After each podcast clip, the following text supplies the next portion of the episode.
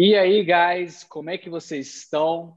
Demorei, mas tá aí o próximo episódio do Café com Rádio, o podcast de comércio exterior que vocês estão curtindo para caramba, né? Trazendo experiências da vida real no comércio exterior para vocês aí. Uh, eu, né, como vocês sabem, as pessoas que eu estou convidando aí comigo uh, para participar são pessoas importantes na minha vida, pessoas que, que me ajudaram bastante pessoas que me ajudam, ajudaram a fazer negócios. Eu já ganhei dinheiro com eles, já fiz eles ganhar dinheiro, já brigamos. Então, hoje temos mais um aqui, que é o Heraldo. É Penha ou Pena? Eu nem sei como. Pena. Nem, nem pense...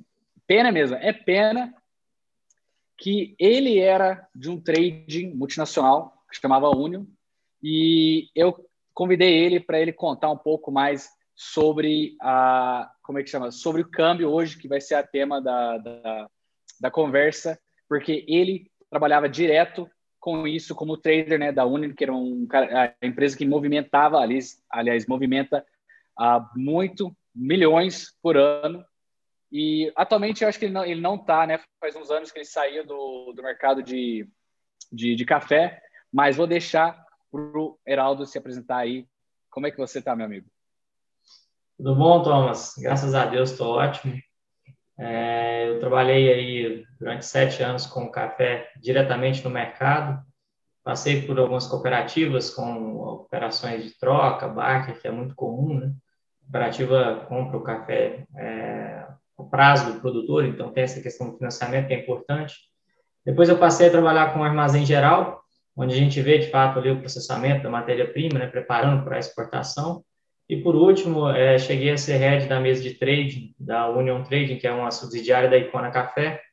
Trazendo em números, a Union faz aí em torno de 170, 180 milhões de reais de exportação por ano, e a Icona é de um negócio de um tamanho de em torno de 1 milhão e 200 é, mil sacas transacionadas por ano. É um negócio bem grande, e eu é responsável por fazer a parte de hedge, né, a parte de proteção, é, de todas as vendas, né? Eu vendia para o exterior, fazia as proteções para a gente comprar a matéria-prima no mercado interno, é, fazer o processamento desse café, grão cru, e enviar para os nossos clientes no exterior. Então, falar com o pessoal da Rússia, Estados Unidos, nós já fizemos negócio né, é, com seus clientes do é, Oriente Médio, é, Europa, já visitei a sede da empresa que fica na Espanha, algumas viagens né, que a gente faz com, com os clientes, então minha experiência no café basicamente foi essa. Depois que eu saí, eu vim trabalhar mais com o mercado financeiro diretamente. Hoje eu sou sócio no escritório.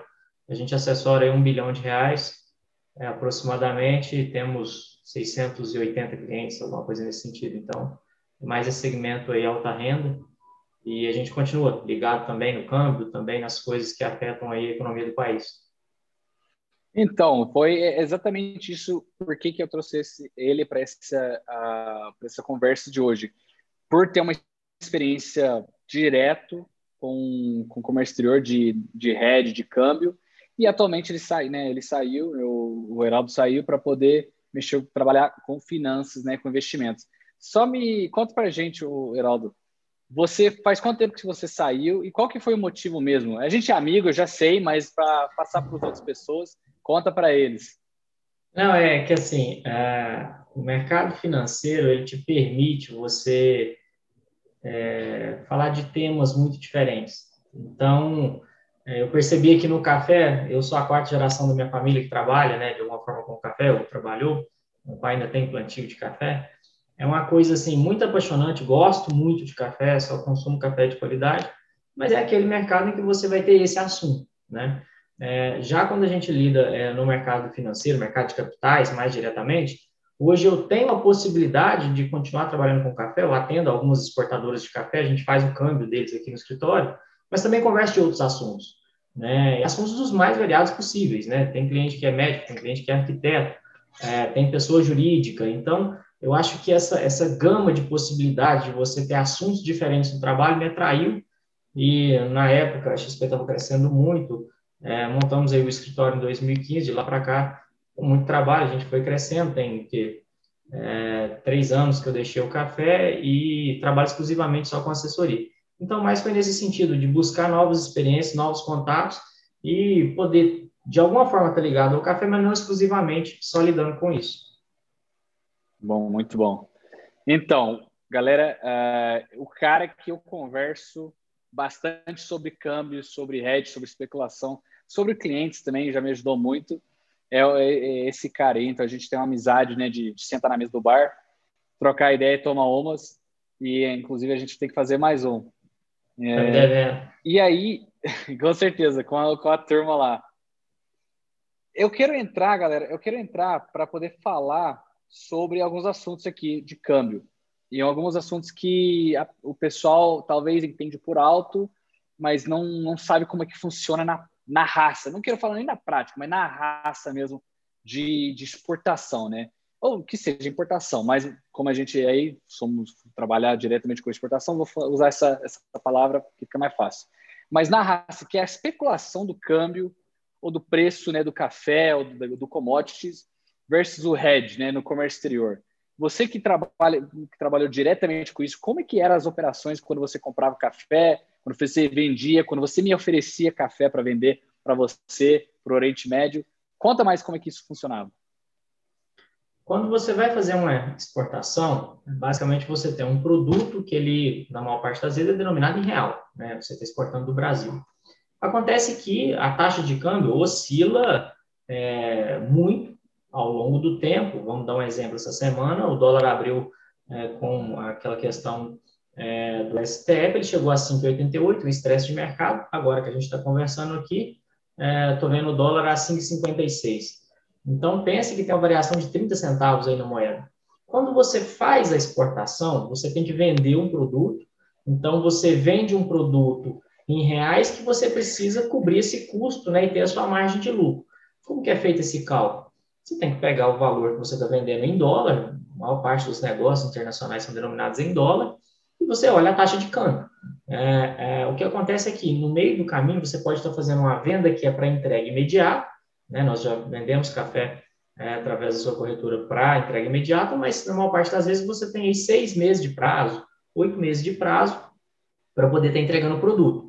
Então, é, o momento de fazer a venda ele é dividido em duas etapas. A primeira é o cálculo se vale a pena fazer essa venda, né? Eu tenho que pegar o custo ali do meu produto em reais, multiplicar por esse preço de venda em dólar, né, que estão me oferecendo pelo câmbio do dia, né? E aí eu tenho esse prazo. Se eu tenho uma venda a prazo, aí entra a segunda parte que é o hedge, que é a proteção. Quem mexe com comércio exterior não pode fazer especulação. A gente já conversou muito sobre isso, porque assim, é, se você tem um preço em reais, você tem um faturamento em reais, você sabe que nunca você vai ter prejuízo. É, você faz a conta, você pode deixar de fazer o negócio. O que eu vejo, às vezes, é, na maior parte do, das operações que a gente é, tem contato, é que as pessoas, às vezes, tentam justificar uma venda do tipo, eu tenho um produto que custa 500 reais, uma saca de café, é, hoje, se eu fizer essa venda para o importador no exterior, eu vendo a 480, porque o, o câmbio, né, caiu aí os 30 centavos que eu comentei. É, mas eu tenho a expectativa que o câmbio vá subir. Então, assim, quando você lida com é, especulação, qualquer venda vai ficar rentável. O problema é que você não controla né, o preço da moeda. É, quando a gente faz a operação, você tem que calcular o seu preço é, de custo, o seu preço de venda em dólar e fazer uma posição contrária no mercado financeiro à variação do dólar. Então, que seria uma venda de dólar para 15 dias ou para seis meses.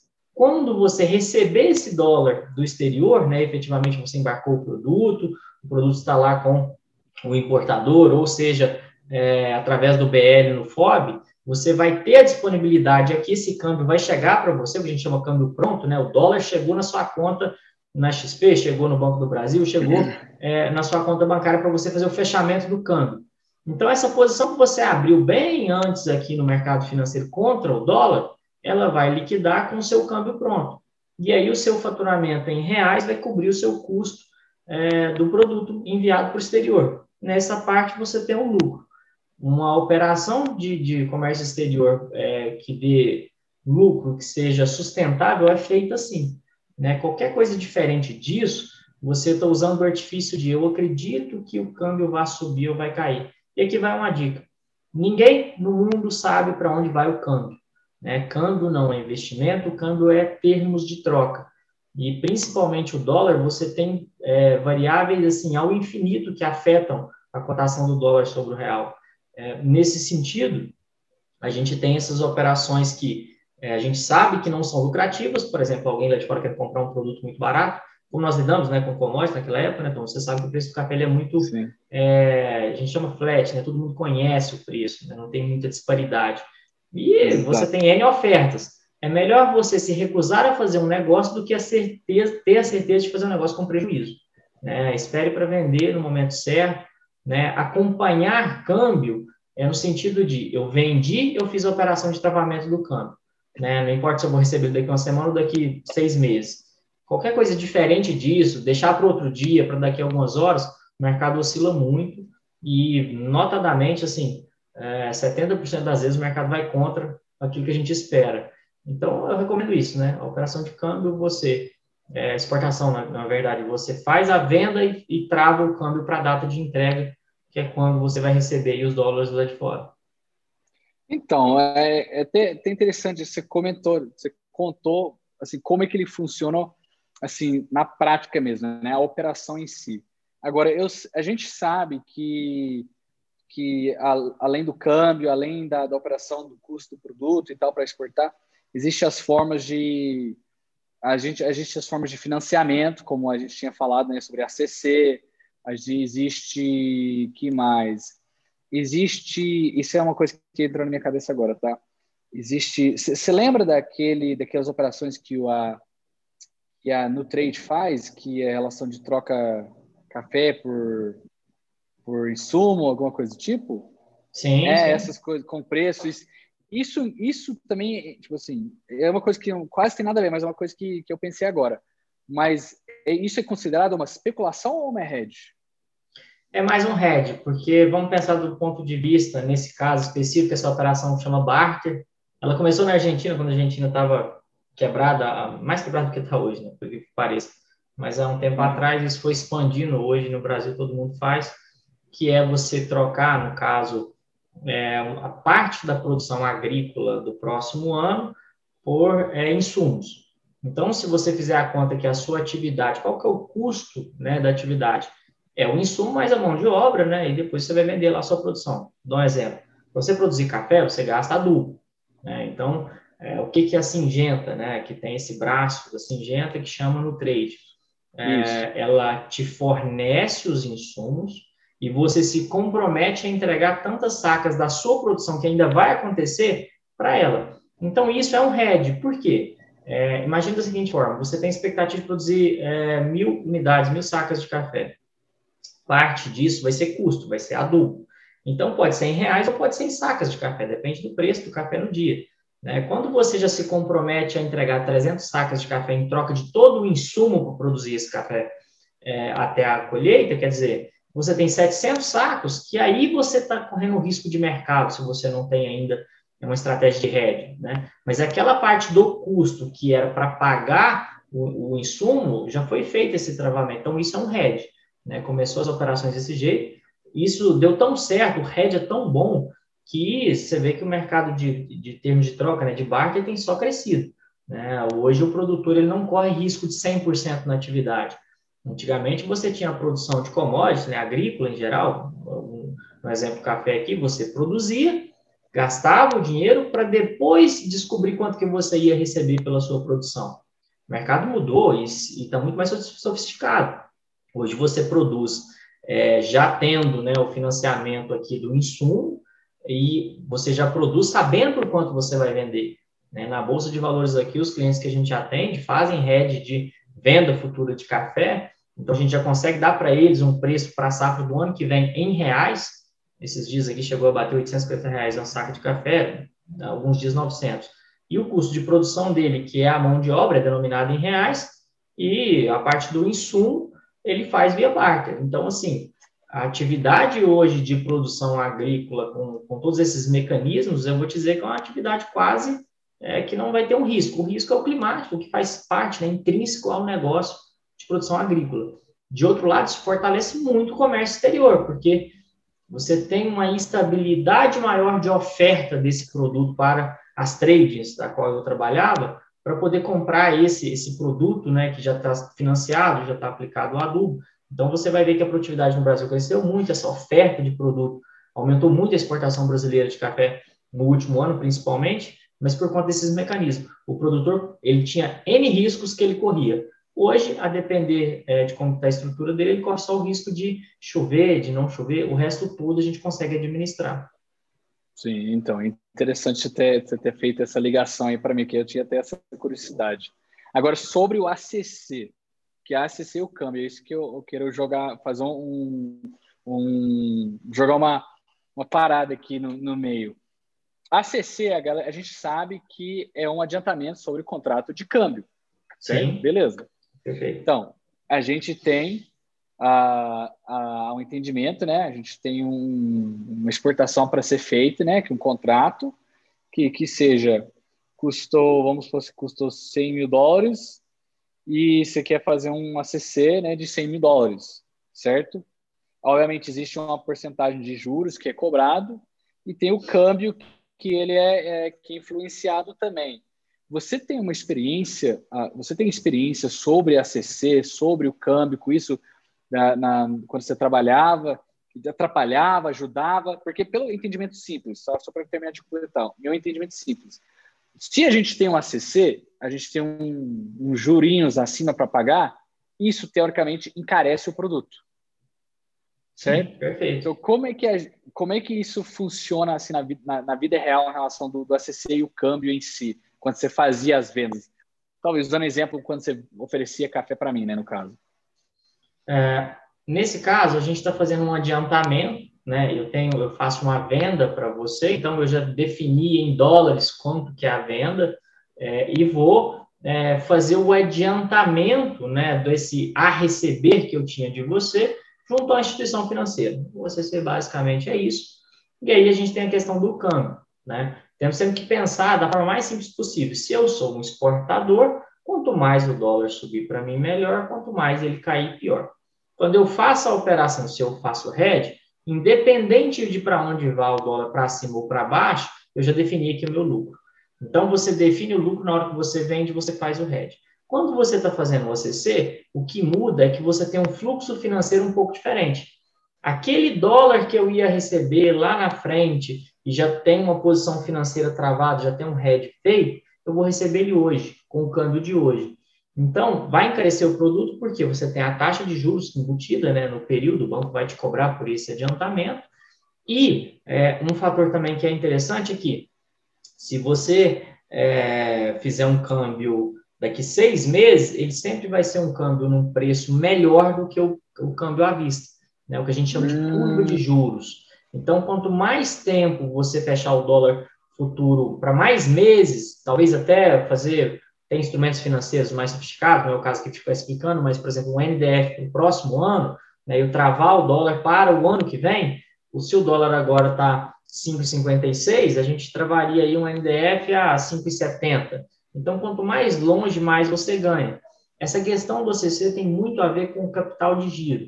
E as empresas elas não quebram por nenhum outro motivo que não seja o caixa, né? Toda atividade ela precisa do caixa. É, o ACC ele tem que ser usado como um recurso é, extraordinário, como se fosse um cheque especial, porque se você começa já a fazer adiantamento né, das suas exportações, é, provavelmente você vai ser penalizado em preço. E hoje o comércio exterior, as margens não são é, tão grandes assim que você pode abrir mão né, de preço. Então, assim, é, é sempre recomendável usar o ACC numa situação de anormalidade. Tudo mais constante, a sua empresa tem que ser capaz, né? É claro que no começo é sempre mais difícil, mas na medida que você se capitalize, você faz a venda e faz o travamento do câmbio para você pegar mais essa, é, essa margem, né? Para você trazer rentabilidade para o seu negócio. Interessante, interessante. Bom você ter colocado, bom, bom ter falado sobre isso, porque é, eu não, eu não, eu não pensava assim, para falar a verdade. Eu pensava que o ACC, sim, era uma parada que, que penaliza o preço né, do seu produto, né, se você está trabalhando com, ainda mais com commodity, que as margens são totalmente estreitas, né, que nem o flat, não existe uma parada que eu vou ganhar muito mais ou muito menos. Então, o ACC é uma parada que, que pode definir, assim, não que o ACC em si, mas aquela, aqueles jurinhos de 5% ao ano, pode fazer ou não fazer o negócio, entendeu? Pode fazer é o fluxo financeiro da atividade, porque o comércio exterior ele tem uma vantagem que se você tem, no caso de commodities preço é, é mandatório, mas se você tem um fluxo constante, você tem um, um preço competitivo, o seu negócio pode crescer muito, né? Mas ressalvando aquelas questões da especulação, você tem que trabalhar o seu negócio para que o produto seja vendido com lucro e você ganha escala, né? Você faz um ACC, você vai fazer sempre, vai ficar naquela empresa que não cresce, né? Faz vendas pequenas e tudo. É, em alguns mercados em que são mais específicos, são mercados de é, pouca concorrência, você tem lá uma venda de um produto com uma margem extraordinária. Você, você pode fazer parte do negócio, né? Falando em termos de reais. Mas quando a gente lida em mercados mais competitivos, e hoje a concorrência ela é, ela é, muito grande, né? A gente aqui no Brasil importa da China diretamente como pessoa física, pessoa jurídica, a gente exporta para o mundo inteiro, seja lá o que for, as coisas hoje ficaram mais fáceis, as margens estão cada vez mais comprimidas, né? Então tem que pensar sempre assim, não procurar especulação, fazer as operações sempre bem casadinhas, e se você está adiantando um dinheiro, imagine o ACC como a máquina de recebível do seu comércio, né? A Redcar te antecipa, a Cielo te antecipa lá os seus recebíveis, mas, como se diz, não tem almoço de graça, né? Ela vai te cobrar aí é, uma taxa de juros que quando você fizer a conta quanto que realmente entrou no caixa da empresa, quanto que custou, a margem vai ficar bem estreita, se não negativa. Então tem que tomar cuidado com isso. É, isso é verdade, muito verdade. Senão acaba ficando negativo e depois você não opera mais. Mas, ah, continuando aqui, eu quero que você conte uma história, uma experiência talvez interessante na época da Union, quando que seja uma operação, uma, uma pepino que a gente teve que resolver, ou qualquer historinha, o que, que você acha interessante contar para a galerinha sobre, sobre um trader da Union de café nos 2016, 2017? O que, que ele fez? O que, que rolou num dia lá? Cara, na Union era, era muito assim, eu vivi momentos muito felizes ali, porque era um trabalho que me dava um prazer enorme, assim, é, é a gente ficava de olho na tela, né, o dia todo ali entre dólar e é, o café negociado em bolsa, mas no dia a dia, nossa, era, era trazer muita alegria, eu trabalhava com uma pessoa, assim, você conheceu o Alid, né, é, uma pessoa com um conhecimento fantástico, eu me sentia muito é, tranquilo em trabalhar com ele, e a questão do, do comércio exterior, ela é engraçada porque você tem, assim, a questão cultural envolvida, é, eu já morei fora do Brasil uma época, fiz intercâmbio, já tenho uma noção melhor disso, mas é, ainda revivo coisas que parece que é a primeira vez. Teve um caso que o, o CEO da, da Icono, né, então era realmente a pessoa que coordenava tudo dentro da, da estrutura de eu, café. Eu achava que era o Sérgio, velho. Aquele Sérgio, o Sérgio, ele, ele era responsável pelas compras de café. Hum. Então, ele era um diretor né, de compras, mas o, o quem é, cuidava da parte financeira e demais assuntos a gestão em geral era é, o Nacho, Nacho Alonso, uma pessoa muito assim, engraçada. Ele veio para o Brasil, né, eles, vez ou outra, vinham né, da Espanha, o Sérgio mais constantemente, porque aqui é uma origem importante para o negócio deles, é, e o Nacho veio uma dessas vezes, um ano que eu estava lá, e nós fomos em Varginha, né, visitar, não lembro se nessa ocasião, eu acho até que a gente chegou a tomar um café aquele, é, naqueles dias que eu estava lá, ou Thomas, já faz um tempinho, e saímos para jantar, né? E conversando com o Nath, só fala espanhol, ele pediu o bife dele, é, ele gosta muito de carne, pediu o bife dele para o, o, o chefe do restaurante mal passado, né? No ponto de cru. Daquele jeito dele falando espanhol. E a gente sentou, né? Para fazer o jantar ali. É, o, o, o chefe entendeu assim, olha, vou fazer um bife mal passado, né? Não no ponto de cru, mas é, aquele bife é, tipo chorizo, né, argentino, mas com um entremeio ali da carne um pouco sangrando. Aí chegou o bife para ele, ele colocou no prato assim, olhou, parou, pensou, colocou um pouco na boca, se assim, cortou e tudo. Mas é aquela, tipo, você via na, na expressão dele aquela sensação de assim, tô fazendo um arroz, tô com vontade de comer, o arroz tá meio cru ali cozinhando e cabo gás. Né? Aquela sensação Aí... que, pô, só tem cinco reais no bolso e peguei o ônibus errado. Então, aquele negócio que não estava fluindo. Aí, é, o diretor aqui nosso da Union levantou, pegou o prato dele e falou, não, peraí, vamos ajeitar isso aqui. Chegou pro, pro chefe na cozinha e falou assim, olha, ele gosta de bife cru, ele quer cru. Aí o cara olhou assustado assim para ele, pegou o bife, passou no fogo de um lado, passou de outro, trouxe, né, aquele mais, assim, só passou perto do óleo da frigideira.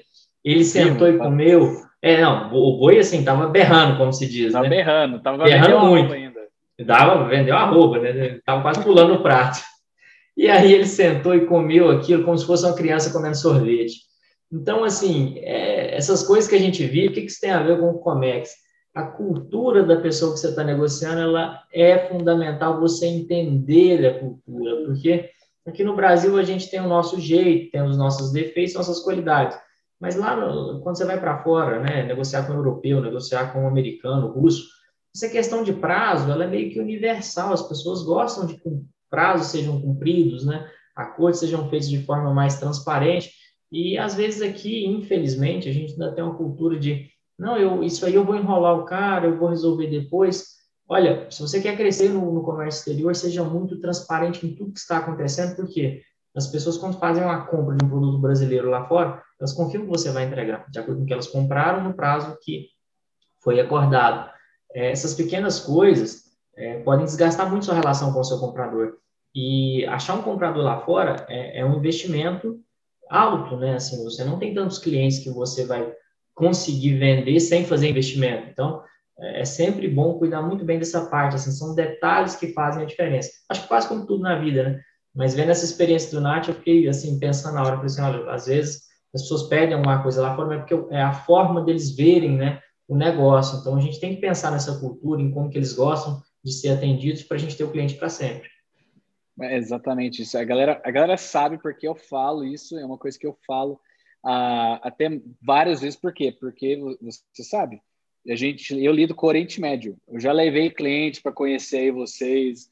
O cara tem um jeito tão diferente, até de sentar, até de, de, de, comunicar. O cara, o cara que é muçulmano, às vezes tem gente que não come carne a não ser que seja halal, entendeu? Essa parte da cultura a gente a gente respeita muito e a gente precisa tentar entender o, o máximo para poder fazer o agrado, para poder faz parte de fidelizar. Por quê?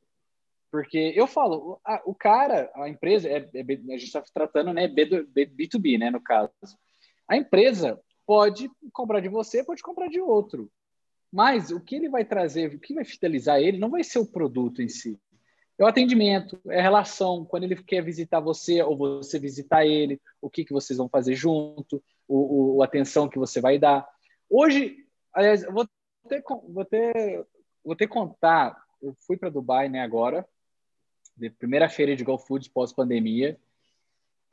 A gente, muita, muitas empresas não tinham stand que tinha, né, na, na época, então tinha muita empresa, a indústria e tal, traders tudo mais, como visitante um deles lá, que, que era cliente meu, ele tinha stand, esse ano não tinha, então ele era como visitante, então a gente combinou de ver, eu, eu fiz questão de ver ele depois da feira. Então, por quê? Porque até então é muito fácil falar, vou te visitar na feira, porque todo mundo tá lá, entendeu? Você vai lá fazer uma reunião de cinco minutos aqui, dez minutos ali, dez minutos aqui, dez minutos aqui. Depois da feira, o cara tava lá no escritório dele, lá na fábrica, que, que fica lá em Jebel lá praticamente no porto, lá no Industrial Park de Jebel uma hora, uma hora e meia do, do, do, hotel que eu tava.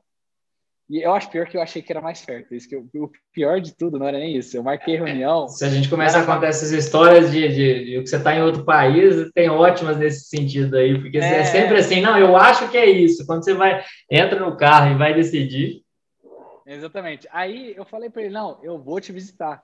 Então, beleza, vem aqui, conhecer a fábrica. Então. Peguei o carro, fui lá, visitei lá no Industrial Park de Valley, conheci o, o, o diretorzão né, do, do, da, da fábrica, é uma torrefação de, de café e também distribuidor. Então, isso faz meio que os dois. Então, conheci tudo, teve aquele, aquele, aquele carinho, aquele, aquele, aquele, como é que chama? Aquele atenção eu fui atrás para tentar entender como é que era a estrutura, como é que era o feedback dos nossos negócios e de outros. E isso, isso acaba fazendo diferença. Isso é uma coisa que não dá para não falar no comércio exterior. É um assunto. A gente começou falando de câmbio financeiro, comércio exterior, tá, mas cultura, tudo entra, tudo é interligado, tudo é interligado. No final das contas, todo negócio é feito através de relacionamento. Uma outra, é, assim, dica, né? Se você tem um cliente que você já atende há alguns anos, se você nunca visitou o país dele, procura visitar, entender essa pessoa, como que ela vive, como são os negócios dela, porque no café, a gente, na época que eu trabalhava com fazenda ainda, com armazém, nós recebemos gente da Austrália, gente do Reino Unido, na fazenda, e assim, a mesma marmita que era servida para os apanhadores de café, a gente comia junto, e eles também, e era uma coisa assim super gostosa de você estar ali, a pessoa entendendo qual era a estrutura né, da produção de café, assim, é, tem coisa que não se explica, né? Como que é a realidade desse produto que está chegando para ele lá fora. De outro lado, os clientes que a gente atendia aqui é, pela Union, as exportações diretas que nós fazíamos, é, algumas vezes, viagem para a Rússia, viagem para os Estados Unidos, é, é você está junto com a pessoa, porque às vezes é, a gente administra problemas, né? as coisas não acontecem do jeito que a gente planeja.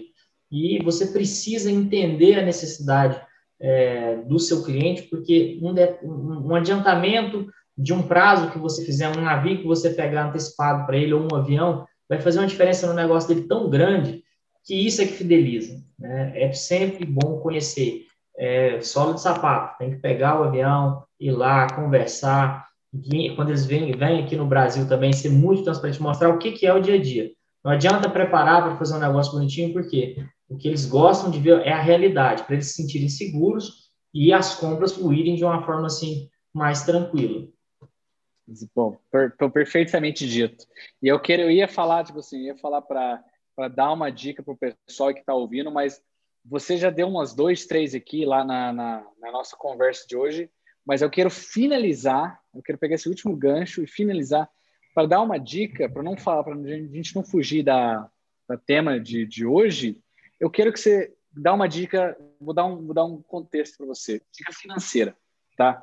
Que você é um cara que entende bem uma empresa, um, um empreendedor, um, um, profissional de comércio exterior, que seja na área de logística, despacho, ou exportação, ou comerciante, o cara que quer começar, o cara, o cara que está começando já, um cara que está desbaravando em mercado, igual eu fiz, igual você já fez, qual é uma dica assim, estrutural, financeira que você daria para aquela pessoa hoje, né? Qual que é um lugar, assim, uma, uma coisa boa para contar, para ele ficar ligado, sabe? Olha, comércio exterior tem a ver com basicamente dólar. E tem muita gente, acho que o básico seria você acompanhar a cotação diária, mas isso já está intrínseco ao negócio. Quando você vai calcular a sua venda, você vai buscar esse preço em algum lugar. Então, sempre tenha é, várias fontes para cotar esse câmbio para você. Né? No escritório, nós temos a nossa mesa, a gente cota e, eventualmente, a gente é mais competitivo do que Banco do Brasil, do que é, Santander, do que Bradesco, porque o que, que é o produto câmbio dentro da instituição financeira? É o preço que está na tela e mais uma diferença. Essa diferença pode variar entre 1, 2, 3, 4%, e isso pode fazer você realizar uma venda ou deixar de fazer. Então, é por uma questão lógica, se você só tem um parceiro, uma instituição financeira como parceiro, ele vai te dar o único preço que convém a ele, porque você é o único, você só tem ele para cotar para você. Se você tem mais parceiros, você pode comparar esses preços, porque o produto é o mesmo, câmbio é uma commodity. Então você tem que pegar sempre a melhor cotação que te der. Isso é muito valioso, porque a gente já pegou situação de exportadores de café da nossa época, que a gente trabalhava junto, Thomas, e é, a diferença está em torno de 8, 7 centavos a depender do dia. Porque o que é um sistema de um Banco do Brasil, da Vida ou Santander? É um site que você clica, né, já tem configurado ali a margem do banco, aquela margem não se altera, o que altera é o mercado. Né? No nosso caso aqui, não. A gente procura entender a operação do cliente, entender quais são os diferenciais é, dentro do negócio dele para a parte de câmbio, né, se é melhor o prazo ou a taxa, né, fora a estrutura financeira, e ser mais competitivo, porque isso é dinheiro na veia, no bolso do exportador, do importador, seja um câmbio de entrada então, assim, você tem que ter fontes de informação para poder você tomar a melhor decisão. Se você vai comprar um produto em uma loja só sempre, você pode saber que você está comprando caro. Se você tem 10 lojas com o mesmo produto, que é a situação que é essa, você pode ter certeza que você está economizando dinheiro. Cara, perfeito, perfeito. Cara, isso foi fantástico. Esse aí foi muito bom. Gostei demais porque é, vivemos na pele isso. Inclusive, né? Para fechar com, com chave de ouro, Heraldo mesmo sabe, a gente está tá com algumas parcerias de trabalho junto com, com, o escritório dele em relação dos câmbios, porque o, o pessoal lá do, do escritório que ele, tá, que ele tem, pô, os caras são competitivos. Então, vou, se alguém, eu vou até falar aqui, alguém tiver interessado, se é, pô, se alguém tiver interessado, já está ouvindo isso e curtiu, mano, procura FMB Investimentos, procura Heraldo Pena, ele tá no meu Insta, o cara tá no. Eu vou deixar os, os, contatos e-mail dele, talvez aqui no, no, na descrição, é onde que eu vou estar postando, no YouTube no, no, ou no Spotify. Mas aí a galera vai te, te achar aí, porque isso, é isso é verdade, né? o cara é competitivo e eu posso falar isso por mim mesmo. que bom estar satisfeito, Thomas. A gente trabalha em função disso. Exatamente. Então, galera, espero que vocês gostaram hoje. É, foi, foi uma conversinha bem é, didática, né? bem dinâmico com o Coeraldo. E vamos nos ver em breve. Espero que tá tudo bem com vocês e até mais. Valeu. abraço.